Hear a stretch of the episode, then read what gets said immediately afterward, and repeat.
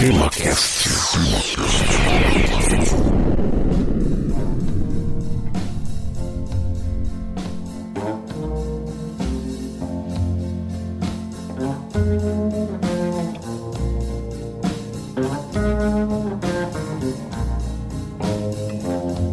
Muito bem, meus amigos, está começando mais um TemaCast. Aqui é Francisco Seixas e participarão deste episódio o Igor Alcântara. Pois é, vamos agora para mais uma tentativa de gravar esse episódio. Exatamente, você que está ouvindo a gente aí, vocês não têm noção. É a segunda vez que a gente está gravando esse episódio, daqui a pouquinho vocês vão entender por quê. Olha só, tem um cara que já veio aqui várias vezes, ele veio lá diretamente do podcast Grande Coisa, que é o Joselito Simão Neto.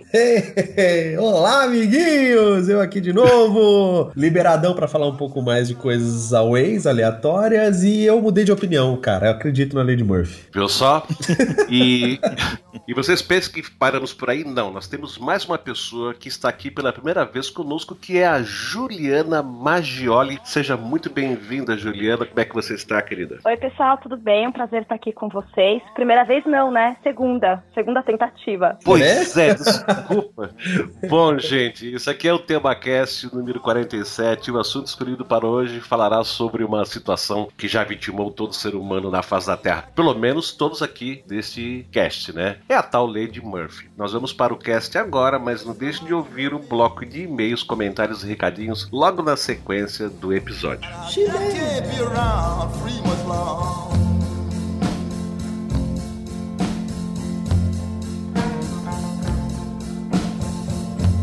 No shoes on my feet.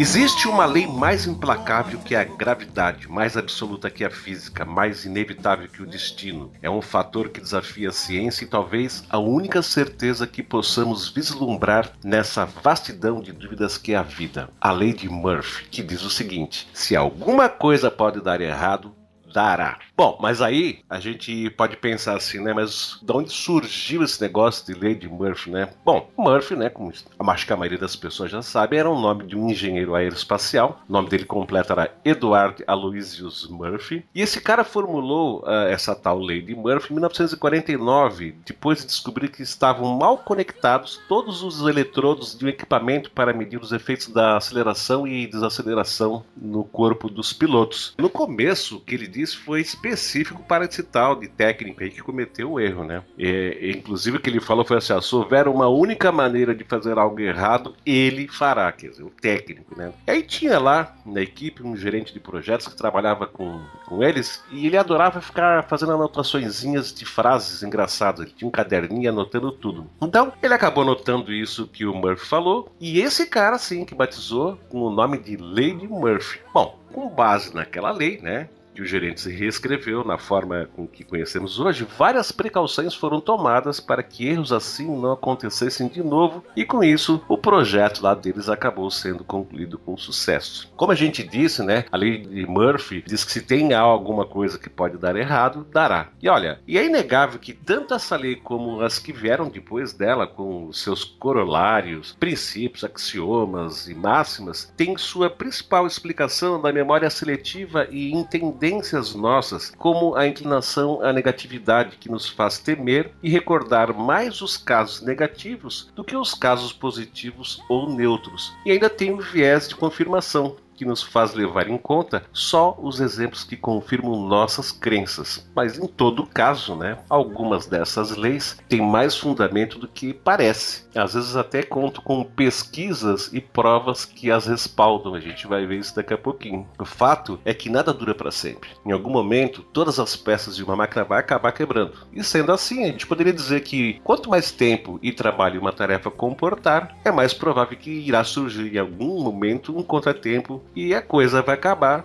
dando caca, né? Ou seja, embora nem tudo dê errado sempre, né? Que fique claro isso aí, essa primeira lei de Murphy se cumprirá frequentemente desde que haja tempo suficiente. Aliás, diz que se houver duas ou mais maneiras de se fazer uma coisa é, e uma delas pode resultar numa grande catástrofe, alguém se decidirá exatamente por esta. E agora eu vou convidar os nossos participantes aqui para falarem assim: quando é que vocês tomaram conhecimento fizeram contato a primeira vez com a tal da Lady Murphy. Eu, inclusive, vou abrir aqui essa, essa, essa pergunta dizendo assim que acho que a primeira vez que eu tive contato com isso foi é, no banheiro, todo ensaboado, cabeça cheia de shampoo e acabou. Energia elétrica. Aí né? sim. É, no invernão, e eu larguei aquele pum, né? E é muita, muita pontaria. E você, Juliana, quando, foi, quando é que foi que você ou nunca tomou contato com essa Lady Murphy? Olha, eu não me lembro exatamente. Eu me lembro antes de escutar as pessoas comentando sobre, né? Quer dizer, algo acontecia e culpava o pobre do Murphy aí, ou a Lady Murphy. Mas, é, pessoalmente, nunca coloquei a culpa nele. Sim, mas já, já, você já vivenciou essas situações que as pessoas costumam chamar de, de Lady Murphy, né? A Lady Murphy agindo. Provavelmente sim. Sim, né? olha, se eu for comparar com alguma situação desse tipo, eu acho impressionante todas as vezes quando eu deixo os fones de ouvido separados num lugar, quando eu pego de volta, eles já estão todos embaralhados. Sempre, sempre assim. Com cabos, eu tenho problema com cabos. Ah, não, mas não é só você. Eu acho que é, realmente é uma situação desagradável. E você, Neto, você é um cara que é imune à Lady Murphy ou não? De jeito nenhum, nunca. Esse podcast é a prova viva. Caramba, Ai, né? ouvintes, se vocês soubessem da missa. Não, Mas... não, vamos, vamos contar, vamos contar rapidinho. Conta, vamos contar. vamos, A gente gravou esse episódio há, sei lá, eu, há umas três semanas ah, da data de hoje que a Isso. gente tá gravando. Tudo certinho, tudo bonitinho. Aliás, tudo certinho, tudo bonitinho, não, né? De cara já deu problema no programa que não queria É a gravar. lei, né? É a lei de Murphy. Se algo pode dar errado, dará. E, tipo, tinha muita coisa pra dar errado e todas deram. Exato, mas aí, aí tá, aí deu problema na- no programa de gravação, aí a gente pediu para que todos gravassem as suas trilhas, né, individuais, como a gente sempre pede, né, para o backup, e utilizamos um serviço online para fazer a gravação, que no meio da gravação parou de gravar, e depois, ok, a gente voltou e, e- e- abandonamos aquele, aquele site onde a gente estava fazendo a gravação e, e continuamos gravando, cada um no seu, no seu audácio da vida. O que eu não sabia, eu tenho certeza que ninguém que estava gravando, nenhum de nós ouvia, é que o meu headset estava com problema. É, ninguém sabia mesmo. Completamente pipocado, assim, sabe? Que é aquela coisa do começo ao fim. Eu fui descobrir isso depois que eu tinha já editado a trilha do Igor. Ai. E eu fui editar a minha. E aí eu descobri que depois de dois, três dias eu mandei mensagem pra ele só, gente, não, não tem, não tem. A minha trilha é completamente imprestável, não tem. Nós vamos ter que regravar, é por isso que a gente Você, aqui. você ainda perdeu tempo fazendo a do Igor, né? Ainda fiz a do Igor, perdi tempo. Se tivesse começado pela minha. Caramba, bicho. Mas É. então, né? Eu, eu, é aquela coisa. A lei de Murphy, ela é uma lei que ela vale bastante para essas questões como eh, engenharias, num grande geral, porque se algo vai- pode dar errado, você tem que trabalhar o máximo possível para aquilo não dar errado, né? Então, é, essa é a ideia principal da lei de Murphy, porque você trabalhe com o 0% de erro. Então fica essa essa coisa assim, ó, se isso aqui pode dar errado, então trabalhe em cima disso para não dar errado. É mais um aviso, né, um warning ali, um alerta pra, pra galera, né? Nesse, nesse quesito, nesse ponto, acho válido você pensar dessa forma, né? Agora, no dia a dia, no nosso cotidiano, sabe? Aquela coisa de você ir pra padaria e comprar um pãozinho e voltar pra casa, né? Se você levar essa lei ao pé da letra aí, você corre sérios riscos de sofrer aí de, de manias ou, ou alucinações ou qualquer outra coisa. Então fica aquele cuidado, né? A lei de Murphy é quase pessimista se você parar pra pensar e projetar ela pro seu dia a dia. Mas algum, alguns casos, algum, algumas coisas, é nitidamente lei de Murphy. O caso desse, da gravação desse cast, por exemplo, foi um exemplo bastante é, incrível que foi no tema, né? Podia ter acontecido em tantos outros. Não, foi nesse tema, né? Que é pra calar a boca mesmo. Então, assim, eu acredito. Aconteceu já comigo algumas vezes mesmo, Lady Murphy. Aconteceu uma hoje, por exemplo. Meu pai tá de mudança de volta aqui pra, pra cidade onde eu moro e me pediu ajuda com essa questão de internet, né? Como todo bom pai, ele não entende nada disso. e aí eu falei, não, beleza, vamos atrás. É, E liguei para as prestadoras de serviço de internet e tal. Achei uma com fibra ótica. Puxa vida, um valor ótimo, tipo 100 reais, internet de 100 mega. Falei, olha que beleza, essa mesmo, né? Ó, liguei, falou, ó, pai, achei essa daqui, tá, tá, tal, pode ser, tá bom pra você? Ah, tá bom, eu gosto de ver Netflix, tá, tá, tá, vai funcionar? Porra, se vai funcionar. Então, beleza. Liguei na, na, operadora de internet, fiz o cadastro, botei o SIC, o RG, o endereço, tava pra ir pro, pro, pro encerramento. O rapazinho fala assim: então, acabaram os serviços de fibra ótica nesse bairro. Caramba. Eu não! Não tem disponibilidade técnica. É, é, assim, tem fibra ótica no bairro, mas já atingiu o limite disponível para o bairro. Então você tem que esperar alguém desistir. Eu falei, cara, isso é muito legal. Aconteceu hoje isso, hoje. Então, assim, uma história nova, fresquinha aí pra vocês. Então, assim, acontece, acontece. Mas eu, você não pode, tem que tomar cuidado para não achar que tudo na sua vida uh, uh, pode levar a uma lei de Murphy. Senão, de novo, você vira um cara pessimista e chato pra caramba, né? E você, Igor Alcântara, você teve muita experiência com essa tal de lei aí? Make connection with me and give me some kind of good deal.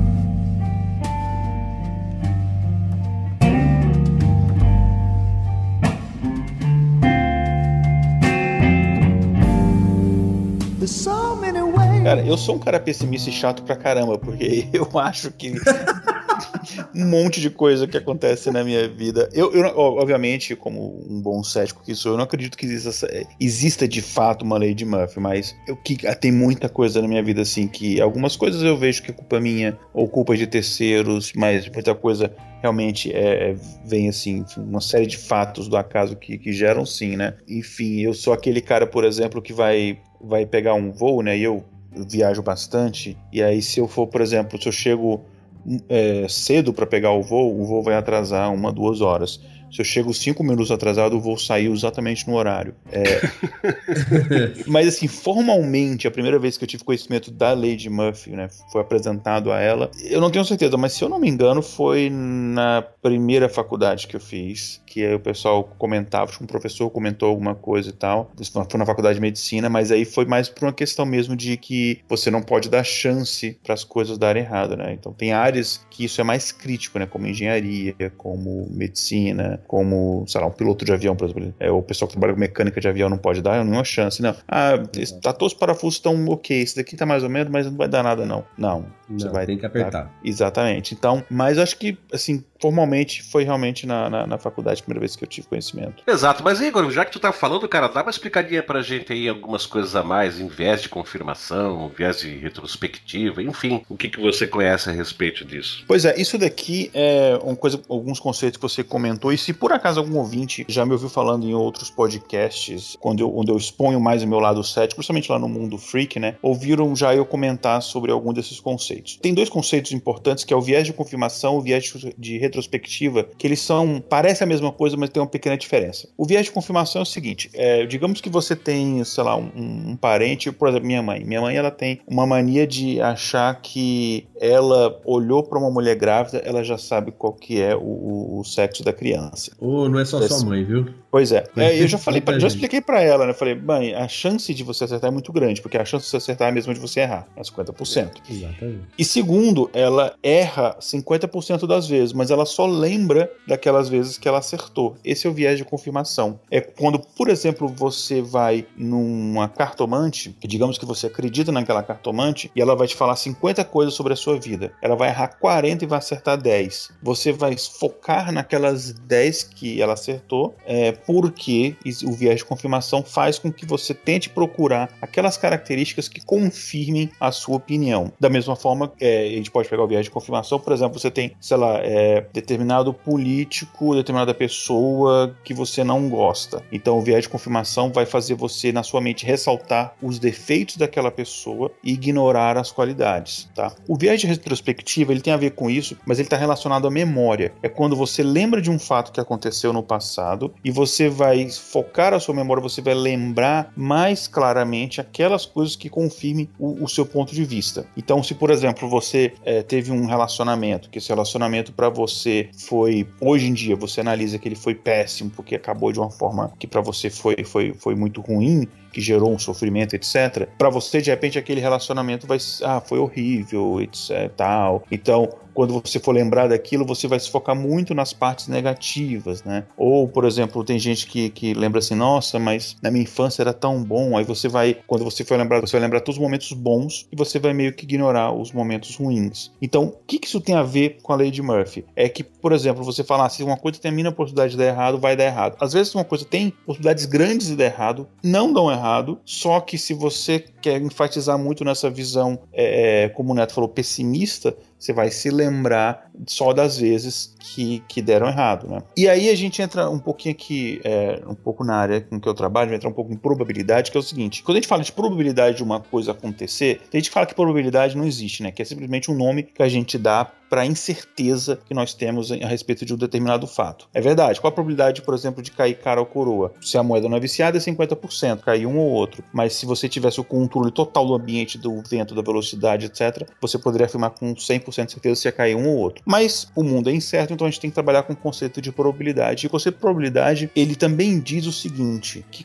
quanto mais um determinado evento acontece, maior a chance de todas as possibilidades envolvendo aquele evento acontecerem. Então, por exemplo, é, eu vou jogar na loteria. A minha chance de acertar na loteria jogando determinados números é muito pequena. Mas se eu jogar aqueles mesmos números durante mil anos, toda semana, a, a chance de que esses números saiam individualmente é a mesma, mas no decorrer do tempo infinito ela é maior. Por que eu estou falando isso. Deixa eu citar o um exemplo, por exemplo, do tema cast. Esse é o nosso 47 episódio. É a primeira vez que a gente tem que regravar um episódio. Então, quanto mais episódios a gente vai lançando, eventualmente, uma vez ou outra, vai acontecer um problema desse. Então, não é que foi a lei de Murphy, porque tem outros episódios que tinha tudo errado e deu certo. Mas é porque quanto mais acontece, a probabilidade de um, um erro acontecer acaba sendo maior. Então, é uma. Enfim, são conceitos interessantes para a gente entender do que, que a lei de Murphy fala de fato.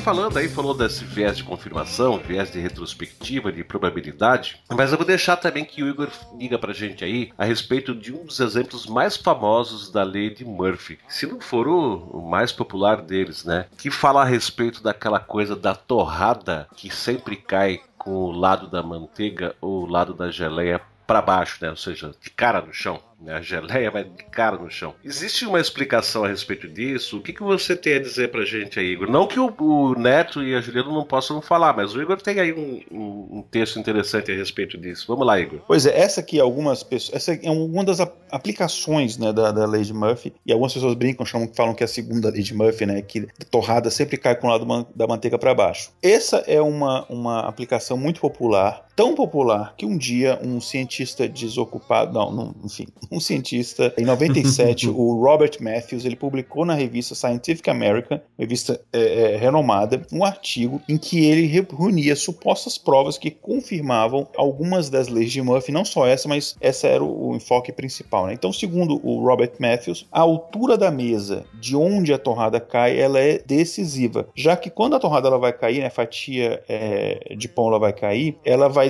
enfim, ela tem que dar uma quantidade de voltas completas até cair. Então, se a altura da mesa for uma altura, digamos, normal, assim, né, na maioria das mesas, torrada de pão, ela não tem, a, não, não dá tempo dela dar mais de uma volta, ou dá tempo, na verdade, dar uma volta completa, ela faz uma volta ali só de, de 180 graus.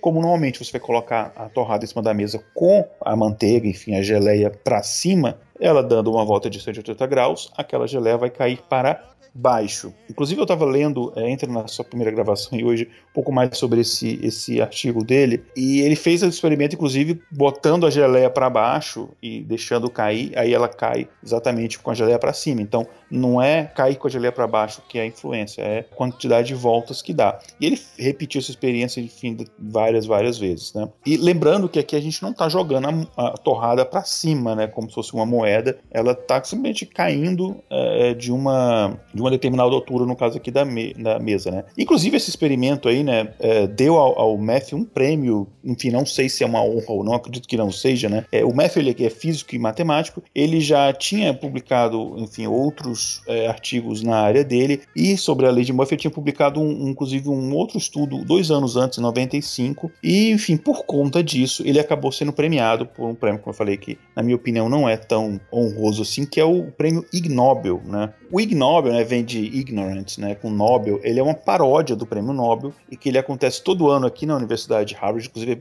dificílimo você conseguir os convites para poder assistir a cerimônia, disputadíssimo o evento, e o objetivo é recompensar as pesquisas científicas que são consideradas assim engraçadas ou meio que ridículas, inusitadas, etc. A segunda lei de Murphy, digamos assim, né, com esse experimento do Matthews, ele, ela foi premiada depois desse artigo que ele publicou. Se eu não me engano, ele foi premiado em 98, mas a primeira lei de Murphy em si, ela só foi é, premiada mesmo em 2003. Claro, porque ela é uma lei um pouco mais difícil de você experimentar, né? Inclusive, o próprio Matthews explica as, as pesquisas dele é, num vídeo que vai estar no, no post, né? O link para o vídeo está em inglês, mas eu, sei que vários ouvintes nossos entendem inglês, então dá uma conferida lá. Esse é, esse é o prêmio o cerejinha lá do, do, do, cinema, né? Só que da ciência. Pois é, é mas... fala. É a cereja, né? É o framboesa. Não, né? Framboesa. é. Framboesa, de ouro, é. assim.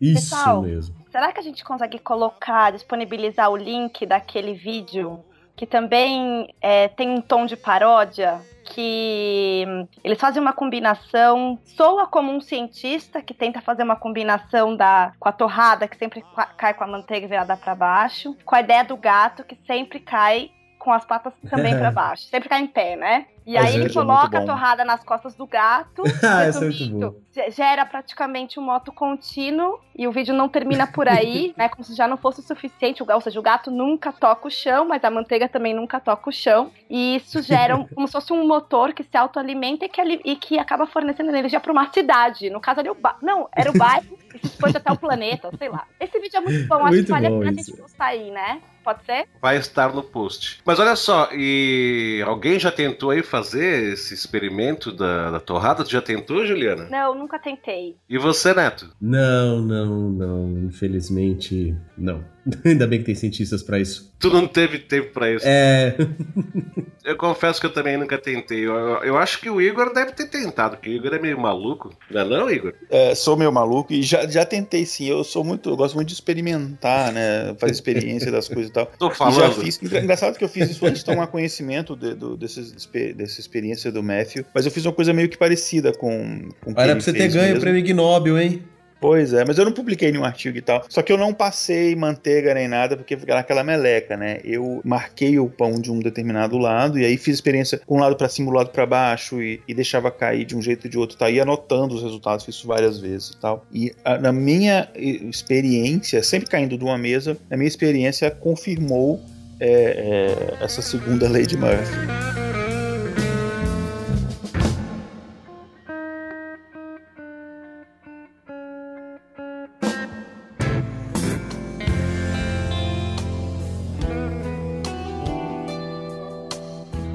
Mas olha só, vamos falar um pouquinho dessa tal da lei de Murphy agora na área da informática. Sabe que existem uma série de leis que estão relacionadas à informática e que fala do tal do Murphy, né? Por exemplo, quando um produto finalmente fica pronto, ele já estará obsoleto. Isso me faz lembrar do, eh, do XP que demorou um tempão para ficar um sistema operacional mais estável, assim, né? Precisou de ter três, eh, até o SP3, né? Service Pack 3. Aí ele ficou assim bem confiável e tal. Aí, aí já aí já tava ultrapassado.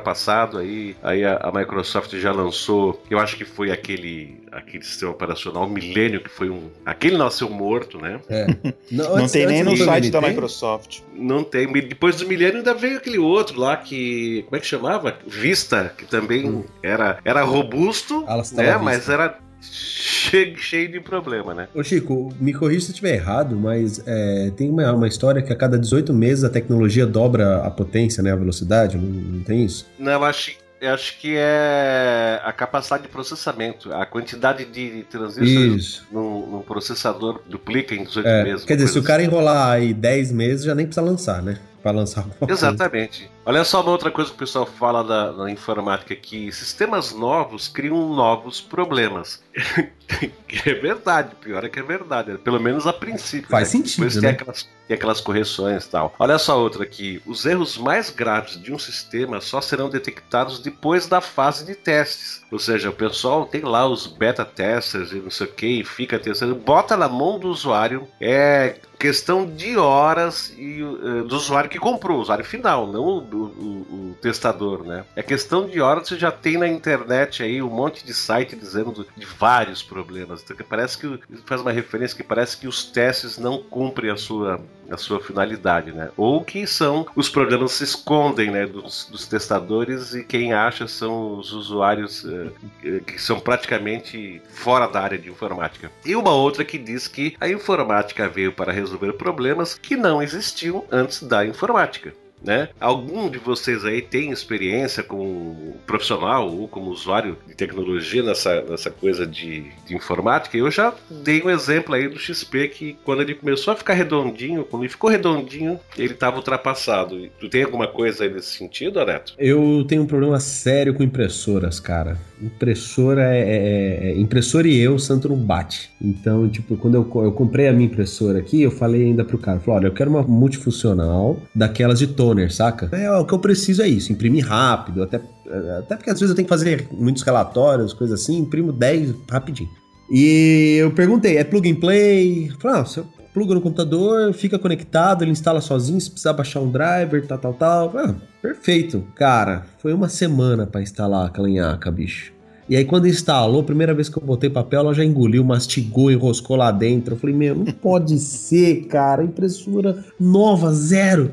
Deve ter mandado aquela frase assim, isso acontece comigo, né? É, eu grudei chiclete na cruz, eu fiz alguma coisa, com, sei lá. Então eu tenho, eu tenho essa zica com impressora. O resto eu me viro bem, né? Porque eu era técnico de informática quando eu era adolescente, molecão, né? Eu tenho curso e tal. Cheguei a montar computador, consertar computador. Então, com a parte de hardware, software de PC, eu vou bem. Agora, impressora dá paura de pensar nisso, bicho. Exato. E você, Juliana, tu já teve, assim, muitos dissabores com a informática e a lei de Murphy? Sim, tive um, mais uma vez, não culpo o Murphy, mas vou contar, contar a história para vocês. Eu sempre gostei bastante de linguagem em geral, né, desde idiomas até códigos e tal.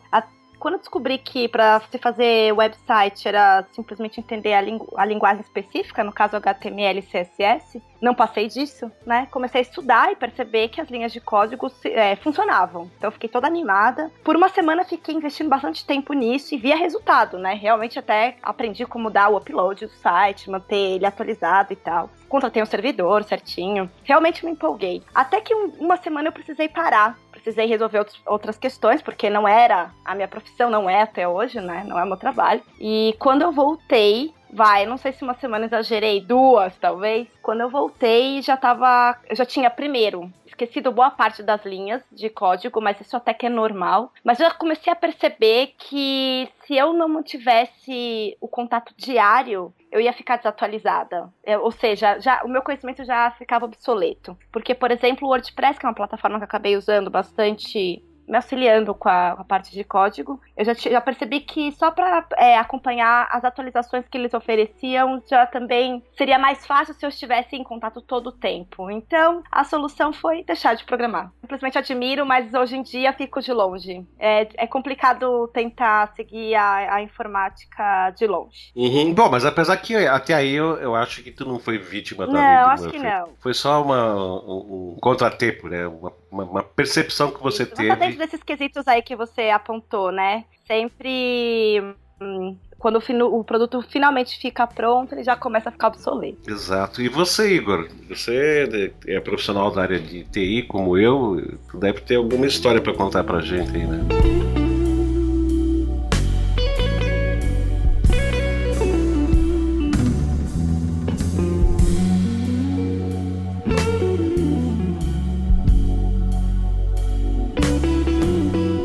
Cara, tem um milhão, assim. Enquanto vocês estavam falando, eu tava tentando selecionar, assim, qual, né? Ainda bem que já tem muitos anos que não, não tem nada assim muito, muito drástico assim que acontece porque a experiência acaba te deixando mais safo para essas coisas, né? Você não comete tantos erros. Mas no começo da, da no começo da minha carreira, eu, eu, enfim, tinha cometia vários erros assim. É, eu lembro de um, por exemplo, é, que tem um outro muito bom, mas é, enfim envolve um, cliente grande que eu não posso citar. Mas tem um que eu, eu tava mais ou menos no começo da minha carreira e a gente estava fazendo um sistema pro RH que ia ter folha de pagamento, ia ter várias coisas lá para um determinado cliente que usavam um outro sistema lá. E aí a gente fez o sistema, tinha um, um monte de regras lá para calcular salário, benefício, um monte de coisa, legislação, como a gente sabe, é bem complicada.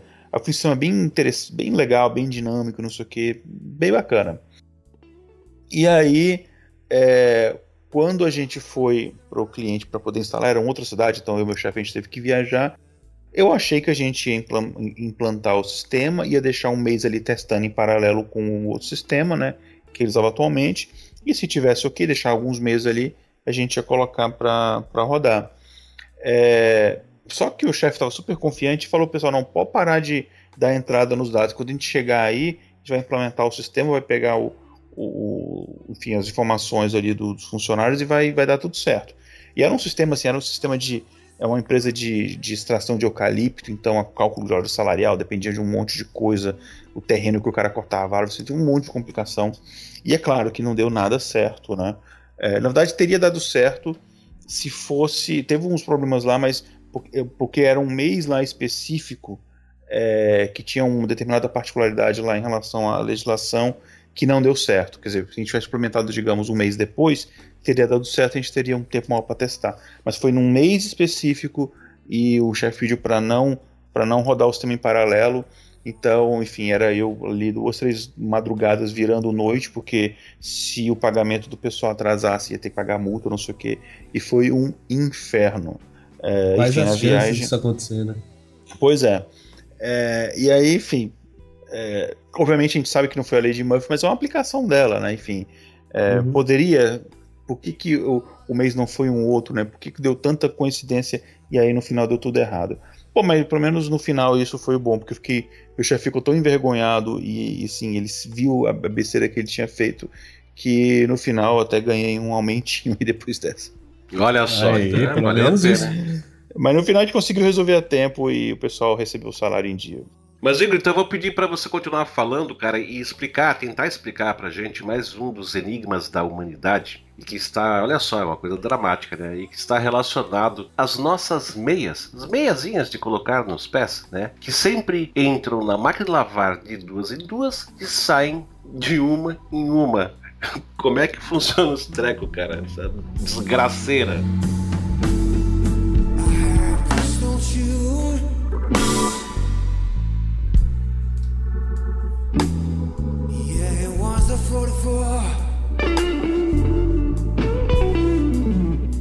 Cara, tem, tem, uma, tem essa lei mesmo, ela não é tão conhecida assim, né? Que ela fala que quando você colocar uh, as meias para lavar, né? E tá falando, principalmente máquina de lavar, né? É, você sempre, pelo menos uma das meias vai vir é, sozinha, né? Sem o par. E aí depois, quando você botar as meias para lavar de novo, é, outra meia vai também perder o par, mas não vai ser aquela que já estava sem o par, porque aí já fica tudo certo, né? Não, vai ser uma outra que tinha um par. Só que, então, só que essa lei, ela, a gente coloca muito ela como a lei de Murphy, mas ela tem uma explicação é, estatística, ou, ou, enfim, probabilística, muito simples, né? É, então, é, tem tudo a ver com a probabilidade. Então, imagina que eu tenho, por exemplo, 10 pares de meias, né? São, então, 20 meias. Cada uma delas tem uma chance igual de se perder, certo? Ok. Eu, uma se perdeu, aí eu tenho 19 meias. Dessas 19 meias, todas elas também, quando eu colocar para lavar pela segunda vez, tem a mesma chance de se perder, né? Digamos, digamos que com certeza uma vai se perder. Então a chance de cada uma se perder é 1 sobre 19 nesse caso. Uma delas é aquela meia que está sem par. Então se você pensar qual é a chance de eu perder uma meia com par e da meia sem par. A meia sem par é 1 sobre 19. Das meias com pares é o complemento disso, né? Então seria 18 sobre 19, é quase 100%. Claro, eu estou considerando aqui a possibilidade de que com certeza uma meia será perdida. Então por isso que é mais fácil eu perder uma outra meia que tem par do que simplesmente a meia que já está sem par. Então, não é uma lei sobrenatural de Astacheran que está, sei lá, é, regendo as meias. É simplesmente a probabilidade. Enfim, mas que probabilidade e, e, e, satanismo são coisas que a, a, a, diferença é uma linha muito tênue, mas enfim. É, mas só que aí, aí tu explicou muito bem, explicou matematicamente e tal, mas e onde é que vai parar essa meia que some, cara? Aonde que vai parar? Porque isso acontece. Um, um pé de meia some, tu nunca mais encontra ela. Você já assistiu no filme Interstellar? Eu, Sim, eu assisti. É aquilo ali, cara. Isso é uma outra dimensão. Aliás, a gente sempre falou na outra gravação, vou repetir aqui, que existe um filme e que diz que tudo que se perde nesse universo vai para trás dos, dos, dos, espelhos, né? Eu acho que foi o Neto, inclusive, que confirmou esse, que tinha visto esse filme. Eu só não lembro o nome dele, mas era um filme onde atrás dos espelhos era um universo onde ficavam as coisas perdidas tudo que as pessoas perdem ficavam lá atrás dos espelhos, né? Não sei se era de um espelho específico ou de qualquer espelho. Bom, mas de qualquer maneira, vamos adiante. Bom, um outro enigma que nos atormenta aí é o enigma da fila, né? Que a outra fila é sempre a fila mais rápida. E se temos a impressão de estar na fila mais lenta, é porque a fila mais lenta é, em geral, a que tem mais gente e, consequentemente, é a fila em que é mais provável que estejamos. E além disso, ao escolhermos uma fila e há, por exemplo, quatro, existe 75% de possibilidade de que pelo menos uma das outras filas seja mais rápida que é a nossa. De novo, nós estamos falando coisa matemática, né? Portanto, a maior parte das vezes haverá pelo menos outra fila que seja mais rápida que aquela que a gente escolheu. O mesmo se aplica ao trânsito. Nesse caso, é preciso acrescentar que passamos mais tempo na pista lenta, precisamente porque ela é a pista mais lenta. E além disso, passamos mais tempo sendo ultrapassados que ultrapassando. Inclusive, existe uma GIFzinha, GIF animada, que vai estar no post desse episódio, que eu vou dizer assim pro pessoal: passa lá e assista, porque é realmente muito engraçado, é bem interessante e que é, é uma GIF que torna concreto toda a indignação que a gente tem com esse lance de fila, né? Com essa sensação de que a fila que a gente escolheu é a que não, não anda. E inclusive com os, as delícias de quando você resolve mudar de fila e não resolve. Vocês querem comentar alguma experiência que tiveram com fila? Assim, uma, uma coisa maluca de tirar do sério? Ju, tu teve alguma coisa assim na tua vida de fila? Não, eu sempre foco na minha fila. Eu procuro não olhar do lado para não passar esse nervoso. Uhum. E você, Neto? Cara, eu, eu tenho isso aí com trânsito, velho. Eu não consigo fazer isso que a Ju faz. Ela tem um certo nível de, de, de, de nível mental que eu não atinjo ainda. Eu tô no é trânsito, eu viro né? Pluto. É uma disciplina muito boa. Deve ser por causa da dança, né? O, o, eu, tô na, eu tô numa fila de carro, eu viro Pluto, cara. Quando, eu, quando a coisa não anda, eu fico maluco. Aí, aí da direita começa a andar. Aí eu sou o cara de uma fila que eu vou deixar, vou abrir um espaço da minha fila para ir para outra e vou preencher o espaço da outra. Cara, isso é, isso é lógica. Mas aí ao fazer isso, você tem certeza que a sua fila que tá andando rápido para de andar. E aí você fica mais nervosinho ainda, né?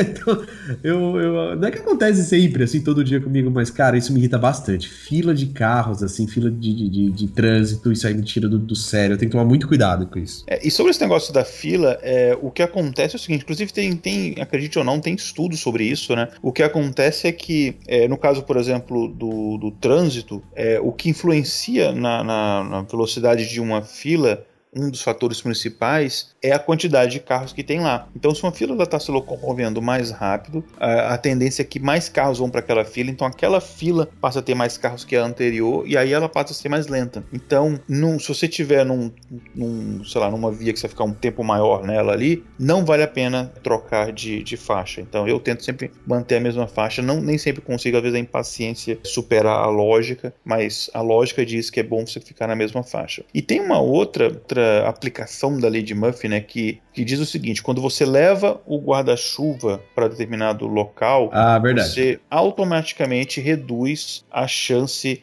de que chova, né? Então, é, a probabilidade de chover é indiretamente proporcional à chance de você levar um guarda-chuva. E aí, quando, digamos, você leva o guarda-chuva todo dia e nunca chove, aí você fala, ah, então não vou levar. O dia que você não leva, vai chover. Enfim, existe uma várias explicações para esse fenômeno e uma delas tem a ver com o viés de confirmação, né, que se você acreditar nisso, você vai lembrar só das vezes que você levou o guarda-chuva e não choveu e não das vezes que, por exemplo, você levou o guarda-chuva e choveu. E existe uma outra, a gente vai voltar um pouco aqui de novo na, na teoria da probabilidade, é que, digamos, você olhou na previsão do tempo e está lá dizendo que vai chover. E aí você leva o guarda-chuva e não chove. Ou de repente você viu na previsão do tempo que não vai chover e acaba chovendo. O, o que acontece aí é o seguinte: é, quando a gente vê a previsão do tempo, ela, além de ser muito imprecisa, quando ela dá, por exemplo, que vai chover, se você não, não tem uma previsão como aqui nos Estados Unidos, que a gente tem a previsão do tempo é, de hora em hora, né? Acaba que de repente até choveu mesmo quando você levou o guarda-chuva. Só que você estava ali dentro do, da escola, do escritório, enfim, você estava num local fechado e você não precisou usar o guarda-chuva, às vezes nem percebeu. Aí naquele momento em que você, que é curto, né?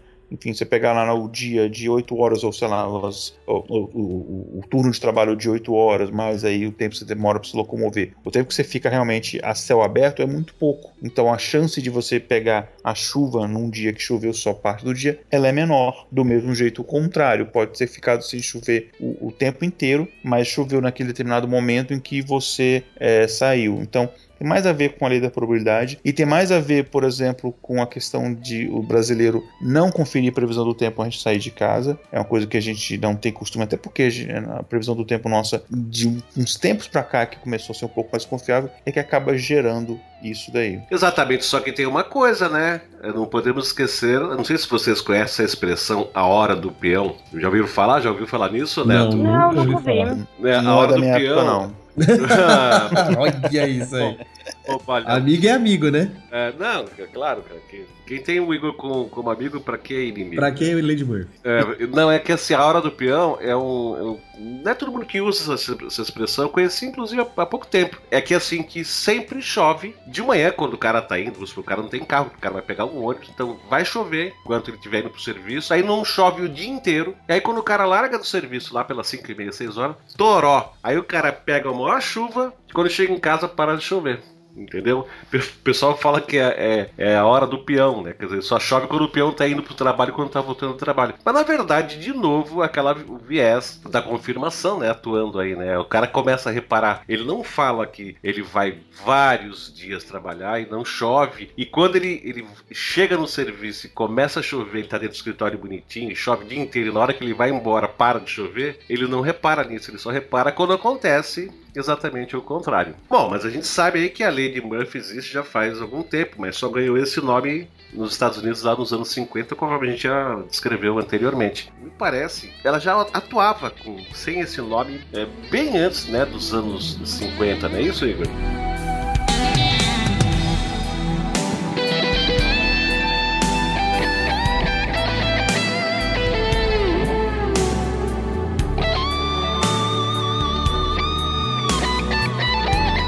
Sim, sim. Teve uh, no suplemento do livro uh, A Budget of Paradoxes, né, que poderia fazer uma tradução livre para o orçamento dos paradoxos, é de 1866, foi escrito pelo matemático Augustus de Morgan. Ele chega a uma, uma frase, né, que é muito próxima à de Murphy, que ele falou que tudo o que pode acontecer irá se fizermos testes o suficiente, que tem a ver com comentários que a gente fez anteriormente. Né? Poucos anos depois, em 1877, é, houve uma reunião ali entre engenheiros civis em Londres, né, e a minuta da reunião é, registra ali um pronunciamento de um engenheiro chamado Alfred Holt sobre navios a vapor, né, que ele fala o seguinte: verifica-se que qualquer coisa que pode dar errado no mar geralmente dá errado mais cedo ou mais tarde. E enfim, o Titanic que o diga, né? A probabilidade ah, daqui é do, do, do, navio afundar era, era mínima, enfim, aconteceu uma das poucas coisas que poderia acontecer para afundar. Ainda teve um ilusionista inglês, o Neville Maskelyne, que ele escreveu para. Uma revista para mágicos, né? The Magic Circular escreveu numa edição da serviço em 1908 o seguinte: É uma experiência comum a todos os homens descobrir que, em uma ocasião especial, tal qual a produção de um efeito mágico pela primeira vez em público, tudo o que pode dar errado dará errado. Então, é basicamente a lei de Murphy, muitos anos antes do nosso Edward Murphy. É, então, galera, é, eu queria passar um, um, dar uma ideia sobre um ponto de vista até psicológico para todo mundo aí. É, não, não, é bem uma prevenção, mas um cuidado, talvez, aí com a, com a Lady Murphy, a dita Lady Murphy, né?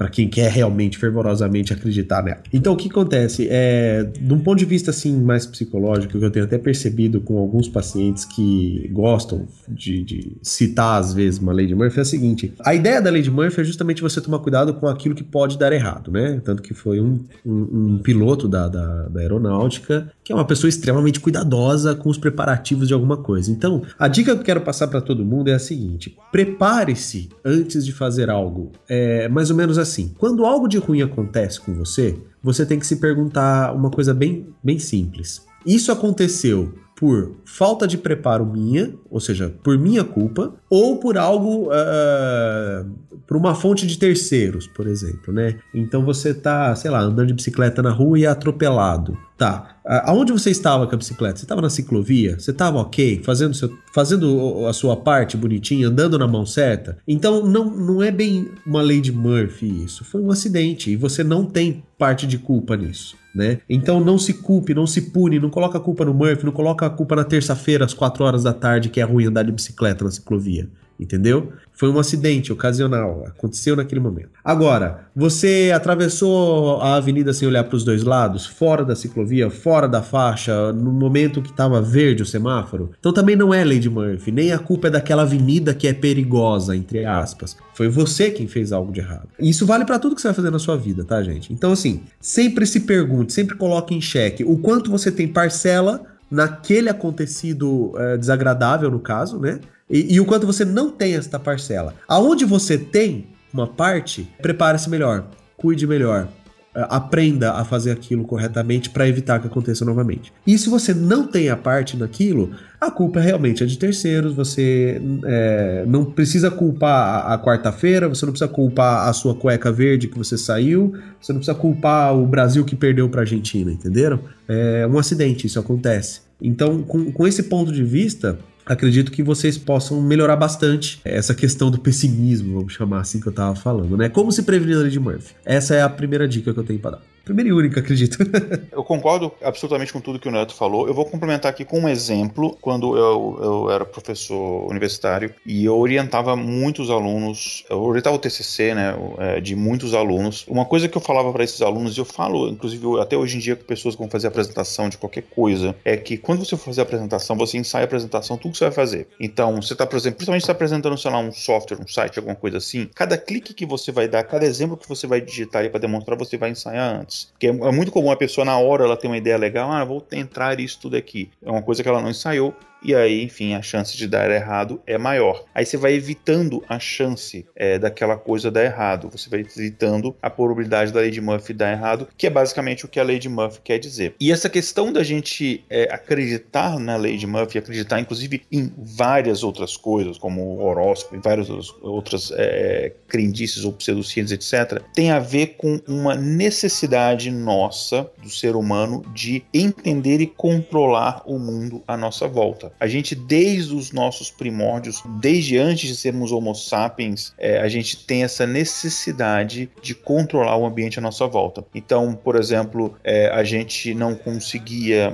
produzir fogo no início, o fogo, ele, sei lá, vinha de um raio que caía numa árvore, então a gente tentava é, compreender aquilo. Ah, então o que, que é isso? Ah, é, um, é o Deus, é Thor, é alguma coisa que, é, enfim, é, é, fez aquilo, então, ou então está seco e não chove há vários dias, então, a última vez que choveu, eu fiz isso, isso, isso e isso. Então, agora eu vou fazer a mesma coisa, eu vou fazer essa dança, eu vou rezar para esta entidade e vai chover de novo. Porque a gente não aceita a ideia de que, não, eu não consigo controlar a chuva. Eu posso, no máximo, entender o processo, mas eu não consigo controlar. Então, a gente tem essa necessidade. Então, existem muitas coisas que acontecem no nosso dia a dia que a gente não tem o controle sobre isso. Então, vou citar o exemplo aí do Francisco, que ele estava é, tomando banho e de repente acabou a energia acabou água, não sei, enfim, quando ele estava todo com shampoo na cabeça, ensaboado. É uma coisa que ele em si não tem controle. Se ele fosse, que eu sei que ele não é uma pessoa mais supersticiosa, ele ia achar, por nessa necessidade de tentar compreender e entender coisas que estão fora do nosso controle, de que não. Ou é uma, uma praga de alguém, ou é um castigo, ou é de Murphy, ou é, enfim, ou é, é Zeus que não gosta de mim, alguma coisa assim. Então, isso explica muito das, das da, da, de várias crenças, como por exemplo o horóscopo, né? De o que, que determina a personalidade. Ah, não Então, são os aços, são alguma coisa. Essa nossa necessidade de controlar e entender aquilo que foge do nosso controle e entendimento. Igor, eu acho que com a tecnologia isso ficou um pouco mais acentuado, né? A gente tá com bastante costume de ter controle sobre diversos setores da vida e cada vez com maior precisão não é mesmo? Sim, é, é, uma das coisas, e aí o Neto pode até falar melhor sobre isso, uma das coisas que a tecnologia, é, principalmente a tecnologia conectada, né, a internet é, nos trouxe, é essa falsa sensação de, de controle das coisas, de saber tudo, e na verdade, com profundidade, a gente não sabe nada, né? E eu também acho que uma coisa que foge um pouco do assunto, né, porque me, eu, acredito que trouxe também uma, uma ansiedade, impaciência também muito grande, né? Porque a gente está acostumado às coisas serem mais rápidas, né? É, eu lido, às vezes, quando, quando trabalhar mais com desenvolvimento, que hoje não é tanto o que eu faço mais, mas eu lidava com usuários que, assim, ah, está demorando demais. Aí você contava ali, era uma coisa que demorava 3 segundos, né? Ah, usuários. Mas né? antigamente você fazia isso numa máquina de escrever, você demorava uma hora, tipo, agora está demorando 3 segundos. E é, enfim, mas eu acho que acentua, sim. Quanto mais vontade de precisão, mais chance de erro, né? Também. Exatamente, exatamente.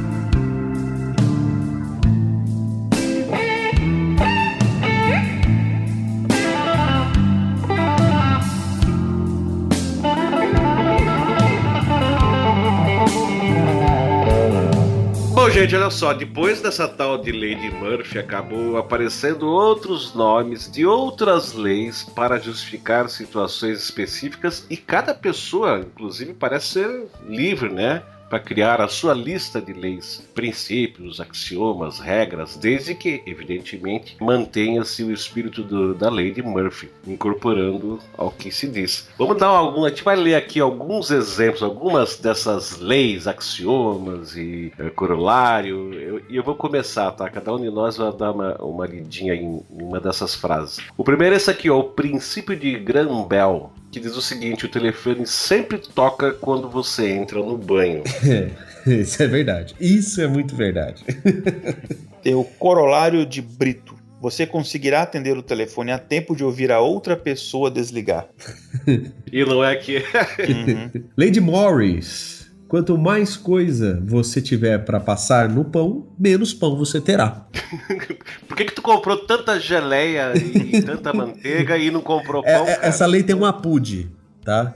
Salvo se for Nutella, porque você nunca tem Nutella. É. Ah, e a Nutella você não precisa de pão, né? Essa é a vantagem. É verdade. É verdade.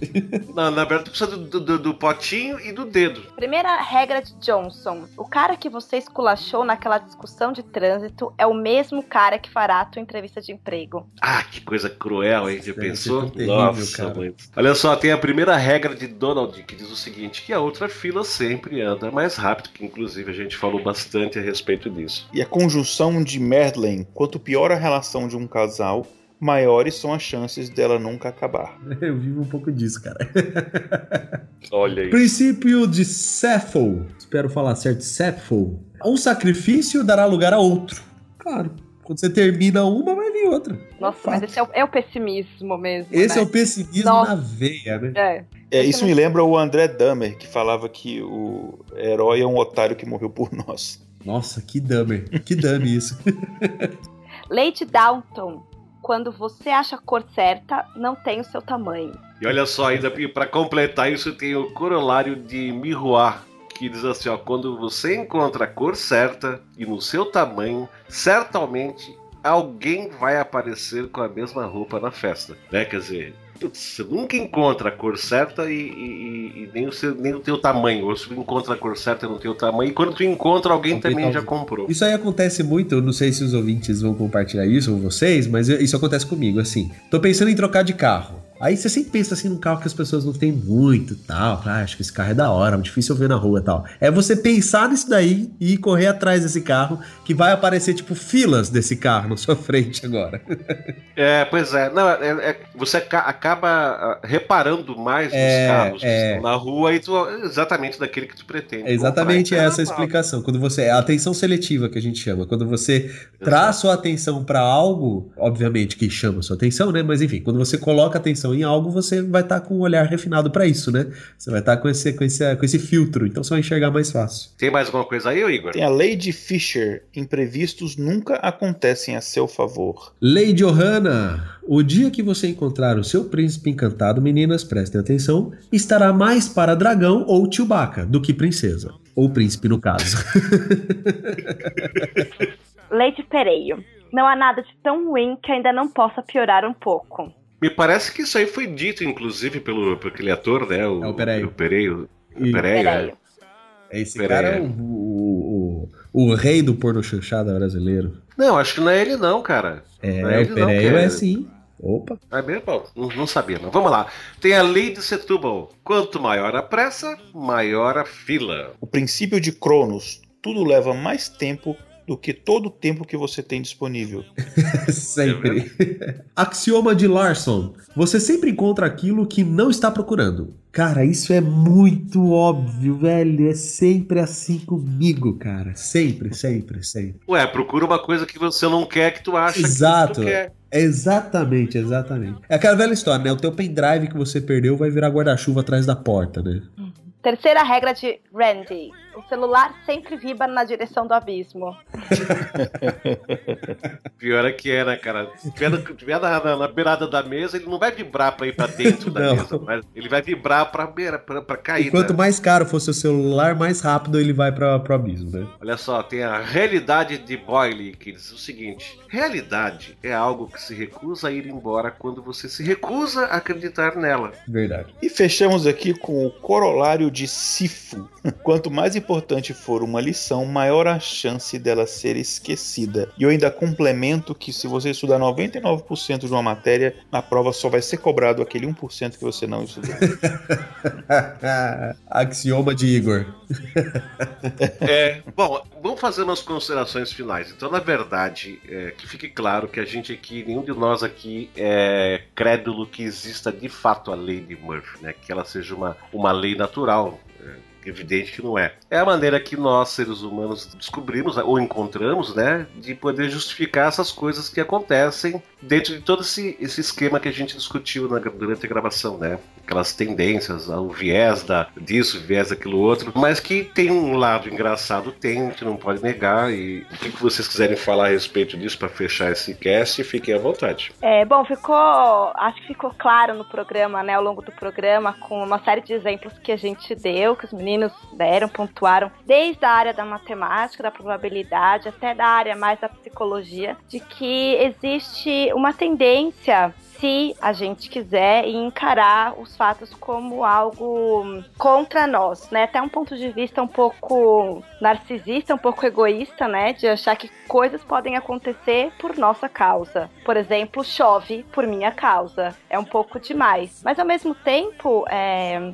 como a gente comentou agora há pouco, a gente cada vez mais está habituado a, ao conforto do, do, previsível, da previsibilidade do controle. Então, acho que sabendo de tudo isso, fica muito mais fácil levar a Lady Murphy como uma brincadeira e não como uma, um, um lamento para decisões que foram mal tomadas. Olha, é, eu concordo, é isso aí mesmo, e eu, eu, eu encaro a Lady Murphy como ela tem que ser encarada como uma uma forma de você tentar eliminar qualquer mínima probabilidade de alguma coisa dar errado. É claro que existem determinadas situações que você sabe, por exemplo, é, você tem que analisar o custo-benefício, né? A chance disso dar errado é muito pequeno, mas para é, suprir esta, essa, essa, necessidade, para enfim, para cobrir esta falha, vai ser gasto um absurdo de tempo, de etc. Então, você vê o custo-benefício vale a pena, mas é importante você pelo menos ter o conhecimento com isso. Se você pensar, por exemplo, em segurança, né? E aí eu posso, pode ser segurança de software, pode ser segurança física, né? Enfim, patrimonial, qualquer tipo de segurança é você que está protegendo alguma coisa, seja software, seja uma casa, etc., você tem que acertar 100% das vezes. Quem está tentando invadir, ele só tem que acertar uma vez. Então aí a lei de Murphy ela se aplicaria a isso, né? Que, enfim, aquela única chance, né, num software, sei lá, aquela un única falha de segurança desse software que é tão perfeito é o suficiente para que aquilo, para que seja invadido. Seja isso uma urna eletrônica, seja qualquer coisa, né? Então, na minha opinião, você tem que ter em mente a lei de Murphy como um mecanismo mecanismo para você evitar qualquer brecha para que as coisas deem errado.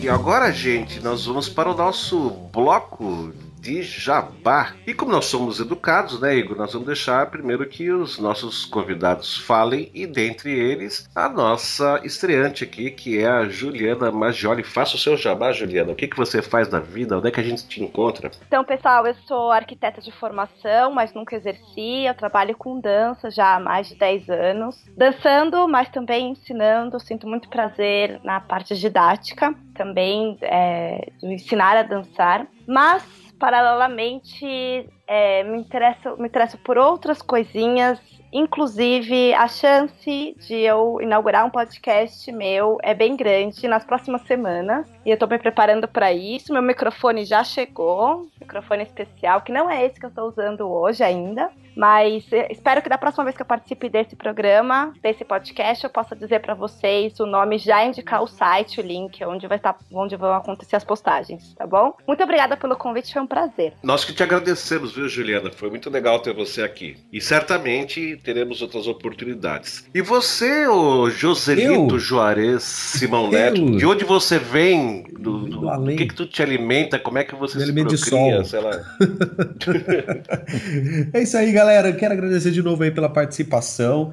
De novo, preparem-se. Deixem suas vidas preparadas para que nada dê errado, tá bom? Depois não culpem o solstício de, de verão. E é isso aí, pessoal. Eu quero agradecer a presença. Muito obrigado, Chico. Valeu pela oportunidade de falar um pouco menos sério, um pouco mais descontraído sobre esse assunto. Gosto muito de participar. E quem quiser aí ouvir também um podcast de mais de humor, mais descontraído, a gente fala sobre tudo e todos. É, cinema, quadrinhos, cotidiano, presente, passado, futuro, ah, ah, cidades, países etc. Eu quero que vocês ouçam o www.grandecoisa.com.br, um podcast que é bom, mas que também não é lá grande coisa, né, minha gente? Então participe- participem, vão lá, mandem e-mail, entrem no nosso Facebook também, que é facebook.com/barra grande coisa. Quero convidá-los também, quem curtir YouTube, canais, um canal de YouTube assim, bastante diversidade, bastante coisas diferentes, assim, dicas de várias coisas. Vocês podem entrar no meu canal, que é o YouTube barra J Simão Neto, muito fácil também. Podem ir lá encher meu saco no Facebook, que é JS Neto. Adoro conversar com a galera. Gosto de verdade mesmo. Tem hora que eu abro meu Facebook, tem um monte de gente assim conversando, adoro, me sinto importante, saca? Todo mundo vem bater papo comigo.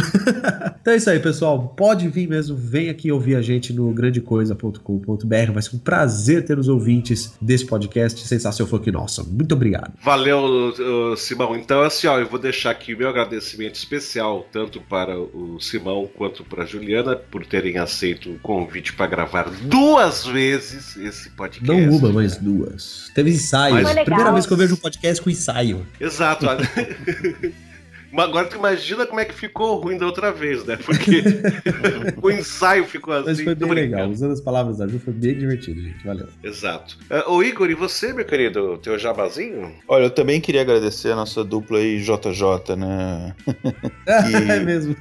Como o Francis falou, né? Topou gravar duas vezes, né? E, olha, já que a gente tá falando da Lady Murphy, eu, o, o jabá que eu, vou que eu vou fazer de livro meu é um livro que é meio que se aplica um pouco nisso daí. Não o conteúdo, mas mo- como ele foi produzido. É o meu primeiro livro que eu escrevi em 97, né? Que se chama O Dia em que Deus Chorou, que é um livro que eu tive que escrever duas vezes. Eu escrevi a primeira vez, na época eu estava sem computador, então eu escrevi, enfim, um manuscrito, né? Escrevi ele todo num caderno. É um livro até grande, assim, volumoso. E aí é, eu só tinha uma cópia, obviamente. E aí eu emprestei para um amigo meu, que fazia parte do grupo ali de filosofia, não sei o que, que eu também fazia parte, para ele dar uma lida e, e, enfim, falar o que ele achou. Ele leu, só que antes dele me devolver, ele perdeu esse livro e a gente revistou a casa dele inteira, não achou e aí no final, para não perder essa obra, eu tive que escrever tudo de novo. Coincidência ou não, no final a quantidade de páginas é, foi a mesma. é engraçado isso. É, Era- e- era mas, enfim, ser. É, pois é. E é. Mas ele é um romance filosófico que se passa ali no século XVII, na França, em que várias questões de existência, de enfim, várias coisas são, são, são debatidas, são, são discutidas nessa, nesse romance. E, enfim, é é um livro que não é religioso, não tem absolutamente nada de religioso apesar do nome. É, mas aí, você lendo o livro, você vai entender o porquê do título. Eu não posso falar, que aí eu conto o final. Quem quiser conhecer todas as outras obras tuas, onde é que vai, Igor? É só entrar no meu site, que é o igoralcantara.com.br. E agora nós vamos para onde, meu querido? Bom, agora a gente vai então interagir com os nossos ouvintes na leitura de e-mails e comentários e deixamos aqui o nosso tchau aqui para todos os nossos ouvintes. Tchau, tchau. Tchau. Tchau, turma. Valeu. Falou, pessoal. Um forte abraço para todos. Até o próximo episódio. E não saia daí. Escute a leitura de e-mail que tá bem interessante, tá? Tchau, tchau.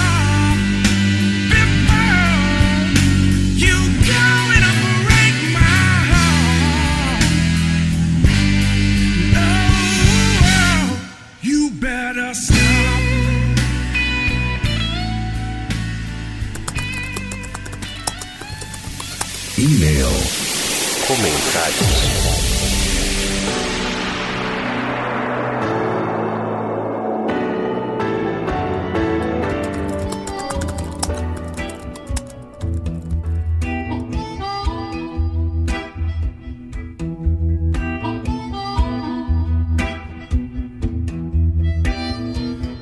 Paperboy Orang, have you heard the news? I lost the one I love and call them walking blues.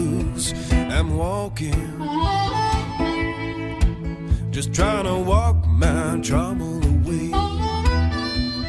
Muito bem, meu amigo Igor. Então, como é que você está de Lady Murphy, cara?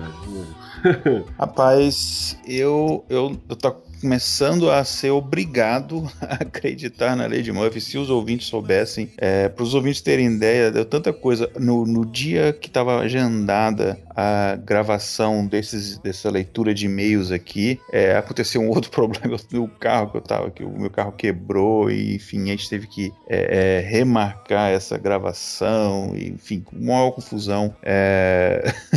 A Lady Murphy, ela Tanto se que tu trocou, mesmo. tu comprou outro carro, né? É, tá, no final eu acabei até trocando de carro, né? Mas Mas olha, cara, que episódio maldito, cara. Que episódio maldito. Mas a gente não vai se entregar pro zombie, né? Como o pessoal costuma falar aqui no sul. Vamos pros comentários então, né, Igor? Os ouvintes que comentaram os, os episódios, todos, né? Não interessa qual seja. Até a data dessa gravação, ou seja, uma hora antes da gente publicar esse episódio, foram Olha, a gente teve um comentário ali na segunda parte do episódio da Guerra Fria do Naelton Araújo. Olá, Temacasters. Curti demais essa descoberta de podcast. Gostaria de colocar um ponto. Concordo plenamente com o Diego no seu comentário acima. A União Soviética realmente foi muito bem na pesquisa espacial. Ficou parecendo que os americanos fizeram muito melhor só porque levaram o primeiro homem à Lua. Os soviéticos chegaram primeiro à Lua com sondas automáticas de sucesso, chegando a trazer amostras automaticamente e colocar dois rovers na sua superfície, os primeiros rovers da história. Alguém comparou os foguetes russos com aviões teco-teco. De forma alguma, a família de foguetes que começou o R-7, que pôs o Sputnik 1 em órbita, ganhou mais um estágio e pôs o primeiro astronauta em órbita,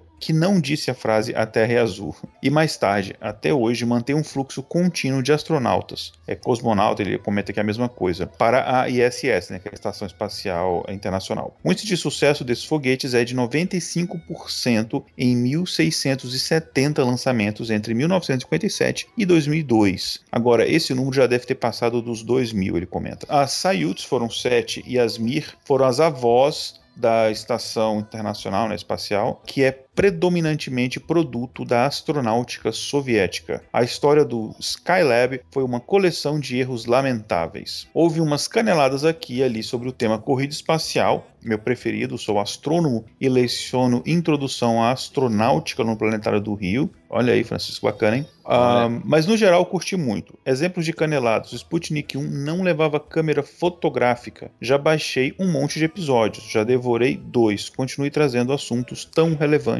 Um abraço. Olha, o, o eu fico muito feliz, cara, que tu vem aqui e colabore e, coloque a sua opinião, inclusive opinião embasada né, na sua atividade e tal.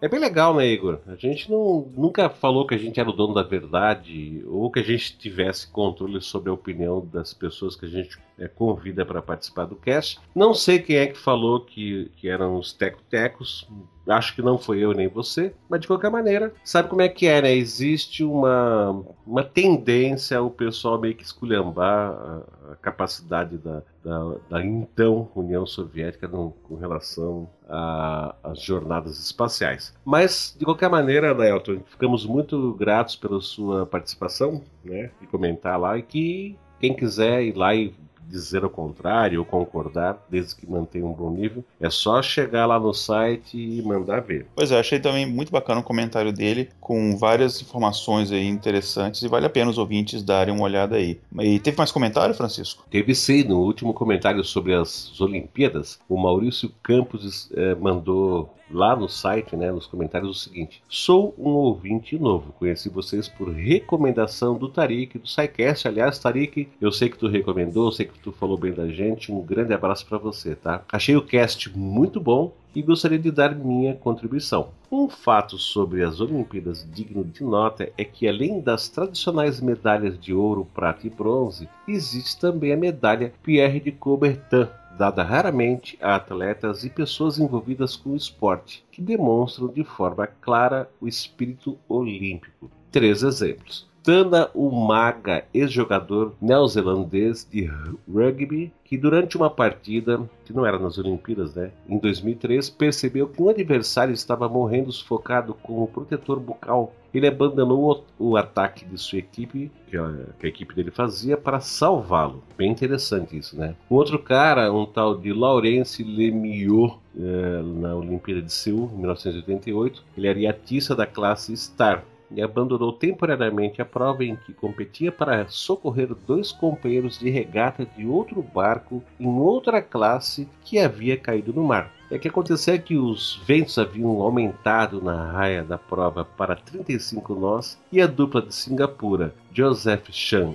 e Xiu Shao, que navegava na mesma raia dos competidores da, da categoria FIM, classe individual de Lemieux, havia capotado no mar com o barco. Os dois velejadores foram jogados para fora do barco quando ele tombou, atingindo-os e estavam feridos, necessitando de ajuda. E esse Laurence aí foi lá e fez isso, tá? O terceiro exemplo que ele dá é o maratonista brasileiro Vanderlei Cordeiro de Lima, superficialmente comentado no nosso cast lá que a gente fez, né, em Atenas de 2004. Na altura do quilômetro 35, a pouco mais de 7 quilômetros da chegada do no estádio Panathinaiko, quando ainda tinha cerca de 25 a 30 uh, segundos de diferença, cerca de 150 metros, sobre os demais concorrentes, né, os, os outros corredores, e a medalha de ouro parecia eventualmente ganhar. Ele foi atacado por um maluco, o maluco é meu, não está no, no comentário do cara, né? No meio da rua por um espectador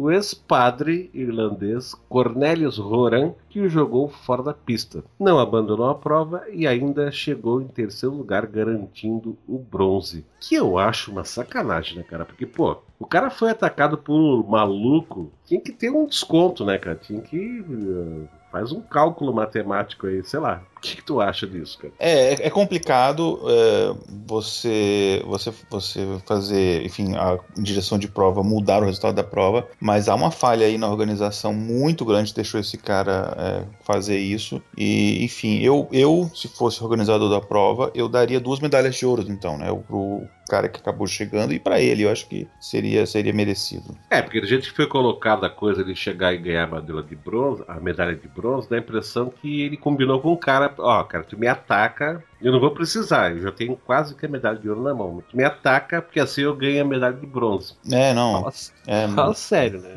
Pois é. Mas o. o é, pelo que eu, eu entendi aí no, no comentário dele, foi que a, a, a, essas pessoas elas foram premiadas também com uma medalha. É, é, Do Pierre espe Isso, uma medalha especial dessa Pierre de Coubertin e tal. Exato. Que seria justo, né, realmente. Eu também acho. Pois é, nesse mesmo episódio das Olimpíadas teve um comentário aqui muito longo, né, do Christian Sadok de Sá, uh, que eu vou ler aqui. Enfim, o comentário dele foi o seguinte: aprendi muito neste cast. As músicas são ótimas. E é isso aí. É, obrigado, Christian. Pô, o cara foi bem sintático, né? Eu adorei, foi um, é, foi um tweet. Ele é, é ele, ele, aprendeu bastante uhum. e achou as músicas ótimas e eu achei ótimo. E concordo com ele nos dois pontos. Também aprendi bastante, também gostei das músicas. Exatamente. Olha só, o Igor, teve mais um cara que comentou que foi o Leonardo Neves. É, também no episódio sobre as Olimpíadas que a gente fez, que disse o seguinte: quando li o título Olimpíadas, eu fiquei meio sem querer ouvir. Leonardo, Leonardo, não faz isso. Bom, continuando aqui, ó. Sem nada para fazer, né? Que a gente supõe que quando as pessoas não têm nada para fazer, elas escutam o tema cast. Eu resolvi baixar. Excelente. Vocês fazem qualquer tema ficar bacana. Parabéns. Espero que esse cast não acabe, pois é meu favorito. Ô Leonardo, muito obrigado pelo teu comentário, cara. E eu espero que você escute todos os episódios, mesmo quando você tiver alguma coisa para fazer. Pois é. E eu, eu, eu, quando eu li esse, esse comentário dele, eu acabei que eu, acabei não, não respondendo lá no site, então aproveito para responder aqui. Eu achei super bacana. Eu acho que é um exemplo de você, de repente, dar uma chance, né? E sair um pouco da, da, da, da zona de conforto, enfim, daqueles assuntos que você tem mais familiaridade ou gosta mais, e de repente escutar um outro assunto. E eu também encarei isso como uma, um voto de confiança muito grande na gente, né? E que eu faço também com os podcasts que, que eu gosto. Não, sem né? dúvida, sem dúvida. Talvez é tem podcast que você gosta, você confia na abordagem que aquelas pessoas vão dar sobre determinado assunto. E aí você vai escutar aquele, aquele episódio, mesmo assim, se fosse, digamos, se fosse um outro podcast que você não conhece, você não, não, não escutaria, mas ah, eu confio no trabalho desse, desse pessoal, eu vou fazer. O exemplo aqui, eu não quero me delongar muito, mas o exemplo é, é puxando a sardinha, eu sou suspeito para falar, mas enfim, se eu chegasse para uma pessoa assim, desconhecida, né, falar, ah, não, olha, escuta esse programa aqui e tá, tal. Ah, é sobre o quê? É sobre sal. Os caras, sal? É. Mas aí, se você, por exemplo, for escutar, se eu não me engano, foi o, o, o terceiro, o segundo ou terceiro episódio do Temecast. Eu acho que foi, é, o terceiro, é, parece. E que é sobre espécie assim, sal. Mas, cara, sal na minha opinião, assim, é um dos melhores episódios que o, que o TemaCast já fez, que você pega, por exemplo, esse assunto e, e você usa isso como fio condutor para contar a história da humanidade. Então, as Olimpíadas, né, por ter se passado até durante tanto período, você tem muito de história ali. Então, a gente acabou falando de, de Segunda Guerra Mundial, Primeira Guerra Mundial, a gente acabou falando de novo de Muhammad Ali. Tem um monte de Guerra Fria é, é, muita coisa que se entrelaça ali. Então, acho que se o ouvinte ele sabe o nosso, enfim, o enfoque que a gente dá muito voltado à história e tal, é, apesar de a gente não falar só sobre história, e o carinho com que a gente aborda os temas, eu acho que dá para você dar uma chance, mesmo se a gente for falar, ah, então, saiu um episódio aí sobre, é, sei lá, é, Wesley Safadão. Não vai sair, eu garanto para vocês, mas se sair, escuta, porque, enfim, passou pelo. Só se for, só se for para fins de comparação, né? É, mas se saiu porque passou pelo nosso crivo ali de qualidade, eu, eu, eu peço que o pessoal dê uma chance, né? Ou porque o Wesley Safadão nos ofereceu uma puta de uma grana para fazer um episódio. Que ele não vai fazer isso. Não vai, mas fica aí a dica, se fizer, né? Exato. E aí, tem mais, Igor? Teve, teve sim. Te, um, teve um comentário aqui do Arthur Pedroso. Ele falou o seguinte: Fala pessoal do Tema Cast, tudo na boa? Um, vim até vocês pelo episódio do Oswaldo Cruz. Sou fã do Biomedcast e estou aqui iniciando a maratona. Parabéns pelo trabalho, curti demais. Sobre este último episódio, é muito show. Os jogos eu gosto muito e aprendi muito. Obrigado, abraços. Que legal, Arthur. Então tá, cara. Então dá uma vasculhada aí no nosso feed que tu vai encontrar muito mais, tá? E olha só, eh, você que tá aí ouvindo este bloco de leitura de e-mails e comentários, lembrou de, sei lá, algum detalhe ou discordou da opinião dos outros ouvintes, não fica aí paradão, não, meu cara. Lembra do, do Papa Francisco, né? Que falou que os jovens têm que se mexer, não foi isso que ele falou recentemente, Igor? Pois é, exatamente. Olha, então vai lá e dê a tua opinião e ajude a enriquecer ainda mais os conteúdos que abordamos. E vamos para a leitura de e-mail? Vamos lá então. E o que nós temos aí? Olha, a gente tem aqui um e-mail da Beatrix Souza. Boa noite, acabei de ouvir novamente a história das Olimpíadas. Poxa, quanta coisa que eu não sabia. Mas ainda não estou em dia. Assim continua a maratona de episódios deste excelente tema cast. Quero endossar o pedido de um ouvinte sobre um cast de Dom Pedro II. Morei no Rio e cada vez que fui a Petrópolis senti também uma certa nobreza no ar. Amo história e se houver este episódio vai ser maneiro a beça. Quero deixar também a dica da trilogia de Laurentino Gomes, 1808, 1808 1822 1889, enquanto o cast não vem. Beijos, Beatriz. Uh, eu achei bem bacana as, duas, sugestões é, dela.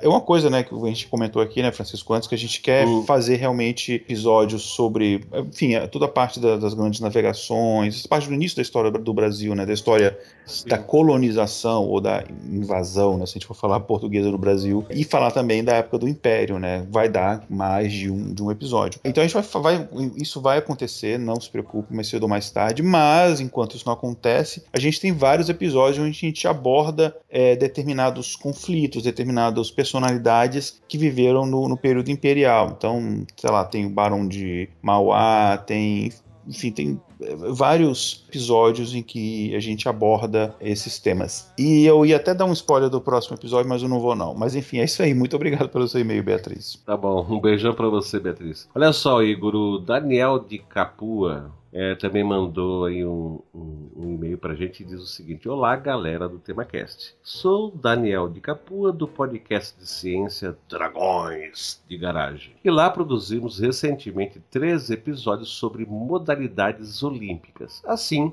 foi muito divertido ouvir o seu episódio de mesmo tema, além de completar o assunto, pois não focamos no histórico. Porém, notei duas pequenas falhas, se é que podemos chamar assim. Primeiro, logo no início do programa é citado que nos jogos antigos havia competição em ginástica e que o cavalo surgiu desde lá por conta da característica militar associada ao evento e às práticas da época. Porém, no nosso episódio sobre modalidades ginásticas no Dragões de Garagem, nossa convidada contou que as modalidades ginásticas apenas vieram a ser incorporadas nas Olimpíadas modernas. E mais que isso, o cavalo e as ginásticas como um todo também foram criadas recentemente, muito embora os fins que levaram à sua criação realmente se baseassem em uma característica militar, porém da Alemanha e não da Grécia. Aí ele bota entre parênteses, publicaremos esses episódios especiais em agosto, alternando os nossos temas previstos. Um outro ponto, este mais artístico, foi a estação para fazer piada, é claro, de que os maridos das mulheres gregas nada tinham a temer delas verem os jogos, pois pelo que se vê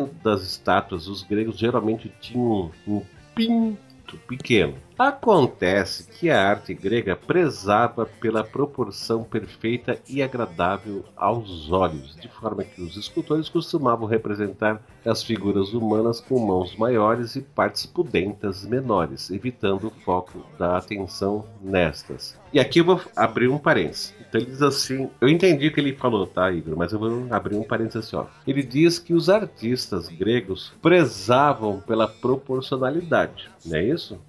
É. Isso, isso, isso. E aí que eles faziam as, as mãos maiores e as partes pudentas menores para não chamar a atenção. Então, para mim, isso soou meio contraditório, né? Porque se o cara tinha mãos grandes e um bilauzinho, ele tem que fazer mão grande e bilauzinho para manter as proporções. A não ser que a proporção que ele se refira seja a proporção artística, né? Aquela coisa assim de que as partes pudentas têm que ser menores por uma questão de, de lógica, não que o cara tá olhando uma coisa e faz a, a coisa que tá lá. Então o cara tem um, uma manjureduba e ele faz um, uma, manjuru, uma manjurudubezinha e aumenta as mãos que é para não chamar atenção. Mas acho que acho que ficou legal. Acho que o comentário do Daniel aí ficou bem legal. Ele continua dizendo assim, ó: "Peço que chequem essas versões da história". OK, a gente já sabia mais ou menos disso, mas valeu. E continuando mais, acho o tema cast sempre muito bem pesquisado e o episódio ficou muito bom. Mas como o tema é amplo e impossível de se ater a todos os detalhes, e perder a piada faz mal à saúde, faz mesmo, né? Uhum. Parabéns e continue sempre o ótimo trabalho. Abraços. Esse foi o Daniel de Capua, lá do Dragões de Garagem inclusive é um podcast que eu assino o feed, escuto tudo deles. Eu acho, são assim, é um podcast de ciência de raiz, né? Aquela coisa. Hard é, science, né? É, exato. É, é eu, gosto, eu gosto muito do, do, Dragões de Garagem. Bom, eu sou uh, apaixonado com ciência, então eu gosto muito e gosto muito do nome, né? Que faz referência é, ao Vossa Santidade Carl Sagan. E sobre as coisas que ele comentou, realmente eu pisei na bola quando eu falei a questão da ginástica na, na Grécia Antiga, é porque a confusão que eu fiz foi que havia a ginástica na Grécia Antiga, não a ginástica como a gente vê hoje nas Olimpíadas, né, que ela é uma invenção moderna, mas havia a prática de algumas práticas da ginástica, mas ela não era não não era não faziam parte da competição da Olimpíada, eram apenas treinamentos, né, digamos uhum. assim. É... Exibições, não competiu, era mais exibições. Seria não, era mais parte do, do, treinamento mesmo, né? Eles treinavam como se fosse um aquecimento para um, ah, outras entendi. provas. Não, não, não havia, eles não competiam entre si, mesmo fora das Olimpíadas naquelas modalidades, né? Ah, é a mesma coisa lá no futebol. É, se colocar em Olimpíada campeonato de embaixadinha. A embaixadinha já existe há muito tempo, mas não é uma modalidade olímpica, o pessoal faz ali para brincar e tal, para para dar uma aquecida. E, e, sobre a questão do tamanho lá do, do, do Bilal dos gregos, isso é verdade, mas eu, eu também conheço uma outra, uma outra versão dessa história, que não que uma seja certa e a outra errada, acho que as duas são corretas, né? É que os gregos, eles tinham né, essa, essa percepção de que o falo, né, o pênis, ele estava muito ligado a essa questão do instinto animalesco do, do homem. E eles prezavam muito aquela, aquele, aquela, aquela coisa do belo, da divindade, da perfeição. Então, é, ter um pênis, uma escultura com pênis maior, era um sinal de. É, não era uma coisa bem vista, né? Como, como para muitas pessoas hoje em dia é, é, era visto como um sinal de, de coisa animalesca, né? Na época, eles, na Grécia Antiga, provavelmente pediam dois centímetros a menos, né? Não a mais, como o pessoal fala hoje. Enfim, desculpa a outra piada. Claro, mas e aí, Igor? E vamos adiante aí ou não? Tem outro e-mail aqui do Marcelo Santos. Parabéns pelos ótimos temas. Já escutei três. Queria sugerir alguns temas diferentes. E aí ele faz sugestão aqui de sete temas na pauta que a gente não vai revelar aqui para não dar spoiler, porque alguns, inclusive, a gente vai, vai realmente utilizar as, as, as sugestões dele foram muito boas. E aí ele, enfim, termina da seguinte forma: uh, só para aquecer, caros senhores e senhoras do tema cast. Abraço, Marcelo. E Marcelo, muito obrigado aí pelo seu e-mail, pelas suas sugestões, elas já estão na nossa planilha de pautas futuras. E me parece que até ele, ele mandou um outro e-mail também, né, Francisco? Não, mandou sim. Depois ele mandou. A gente respondeu esse primeiro e-mail aí, que ele deu sugestões. Depois ele respondeu dizendo seguinte: Caros senhores, a televisão e a internet deixa a gente burro demais. Parece aquela música da, da Rita Lee, né? Acho que é do Titãs, não? É, não, é do Titãs, gravou, mas acho que a música é da, da Rita Lee. Ah, tá. Bom, okay. mas enfim, aí ele termina assim: o tema cast, o tema cast é educativo e transforma para melhor a inteligência. Obrigado, viu, Marcelo? Valeu mesmo, cara. Mas, Igor, é, para não ficar muito longo, a gente não vai falar absolutamente nada do Spotify, né? Não, não. Vou só agradecer ali os ouvintes novos que se inscreveram na nossa playlist lá, TemaCast do Spotify, que tem tem as músicas que a gente utiliza na trilha sonora dos episódios. Mas a gente comprometeu, não vai falar sobre isso. Nem, é, só vamos falar que tem o um link lá no post desse episódio, mas eh, por favor, né? Aí também já é demais. Pois é. Nos, ignora completamente. E olha só, gente, não se esqueça de acessar nosso grupo lá no Facebook através do link temacast.com.br barra saiba mais. Lá você irá interagir com todos os outros ouvintes e com a equipe do TemaCast. O link também está no post desse episódio. Aguardamos seus e-mails, mensagem de voz, comentários sinal de tambor, sinal de fumaça e pedimos para que passem lá na iTunes Store e nos avaliem com 5 estrelinhas e deixe um comentário que será lido aqui, ok? Aliás, o último comentário e avaliação que recebemos, Igor, foi no dia 23 de junho, há mais de um mês. Pessoal, Faz uma forcinha aí, né? Pois é, é eu, eu acho interessante assim. É, não entendam mal, a gente não está dando bronca, é só um comentário aqui é, entre amigos, né? Mas eu acho, eu acho interessante que a gente tem assim dezenas de milhares de ouvintes por episódio de é, 89 países e em dois anos a gente teve dois ouvintes que entraram lá na iTunes Store e comentaram e tal. E por que a gente fica comentando tanto sobre isso aí? Que é importante é, pro ranqueamento do tema cast ali na iTunes Store. E isso ajuda na visibilidade do tema cast, ajuda a atrair também novos ouvintes, enfim, ajuda a divulgar o trabalho aqui que a gente acredita que vocês gostam, né? E que a gente tem o maior prazer em fazer. Então a gente pede sempre uma forcinha pra galera, é, ajuda a divulgar, de repente tem um amigo seu e tal, que mesmo que não escute podcast, podcast que uh, se interessa por determinado tema, vai lá, instala um aplicativozinho de podcast no celular dele, baixa uns episódios, fala pra ele, ó, oh, escuta aqui e tal. É, enfim, eu já fiz com, com amigos, com a minha mãe, enfim, e dá pra gente, dá pra gente ajudar na divulgação. E os comentários na iTunes Store ajudam bastante a gente. Aí a gente foi durante um bom tempo, não sei, hoje em dia, mas a gente foi um bom tempo o, um dos top 2 ou 3, ou se não me engano, até o, o, podcast de história melhor ranqueado na iTunes Store Brasil. E a gente quer voltar aí pro topo, né? Exato, inclusive não vamos citar nomes porque não, não tem nada a ver, mas teve podcast que apareceu,